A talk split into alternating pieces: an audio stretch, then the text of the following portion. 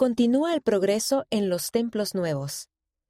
Los templos y los correspondientes programas de puertas abiertas y dedicaciones vuelven a avanzar a medida que mejoran las condiciones locales por la pandemia. La reapertura gradual de los templos continúa con las adaptaciones necesarias de acuerdo con las condiciones locales. Se están llevando a cabo programas de puertas abiertas del templo de Winnipeg, Manitoba, Canadá, que se dedicará el 31 de octubre de 2021, y del templo de Pocatello, Idaho, Estados Unidos, que se dedicará el 7 de noviembre de 2021. El nuevo centro de visitantes del templo de Mesa, Arizona, se dedicó en agosto de 2021.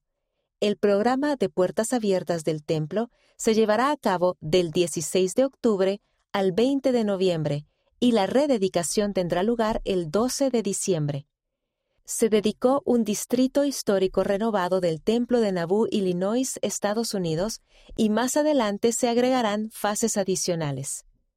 Se llevará a cabo un programa de puertas abiertas del Templo de Washington, D.C., Estados Unidos, antes de su rededicación el 19 de junio de 2022. En mayo de este año se anunció un templo en Ephraim, Utah, Estados Unidos, y se dio la palada inicial de los templos de Salvador, Brasil, Nairobi, Kenia, Phnom Penh, Camboya, Neyafu, Tonga, Tallahassee, Florida, Tooele, Utah, Syracuse, Utah, Helena, Montana y Pittsburgh, Pensilvania, Estados Unidos.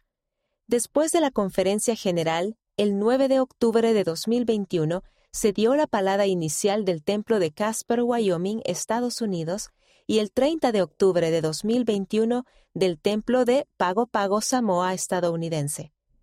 Continúan las renovaciones de templos en Hamilton, Nueva Zelanda, Hong Kong, China, Tokio, Japón, Columbus, Ohio, Estados Unidos, y Manti, Salt Lake City y St. George, Utah, Estados Unidos.